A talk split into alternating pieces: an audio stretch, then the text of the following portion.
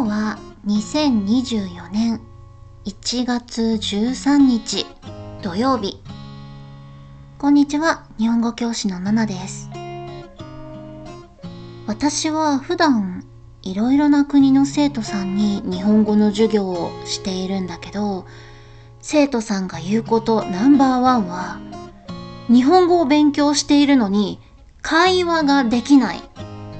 どうすればいいですか？っていう質問です。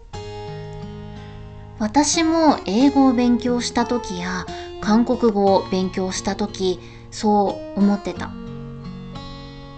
たくさん勉強したのに実際に英語を話す時韓国語を話す時なんて言ったらいいかわかんない。言葉が出てこない。で、私の場合ね、どんな練習をしたかというと、とにかく口で言ってみること。一人の時に思ったことを全部英語や韓国語で言ってみるの。全然間違ってても OK。自分が英語を話すこと、韓国語を話すことに慣れることが大事だから。例えば、シャワーを浴びながら毎日日記を作って口に出して言ってた。私は今日7時に起きてご飯を食べた。今日のおかずは肉じゃがだった。図書館に本を返しに行かなきゃいけなかったから3時くらいに図書館に行って本を返してまた新しく本を借りた。図書館の人とちょっと話した。今日は運動したかったのにできなかったな。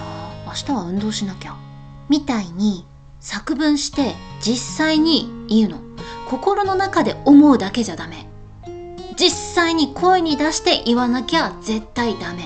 これが重要。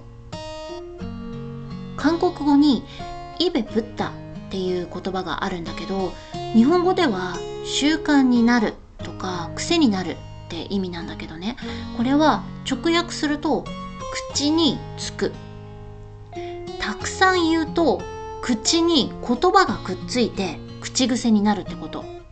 とてもいい表現だよね。だからみんなも間違ってもいいから日本語を口にくっつけて。でこれを毎日やってたらある日韓国人の人と話す時に韓国語が出てくるようになったんだよね。そこからは実際に韓国人と会話して勉強した。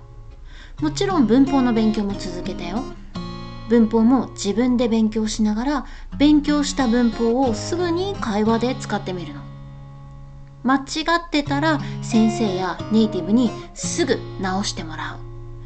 これが私がやった方法。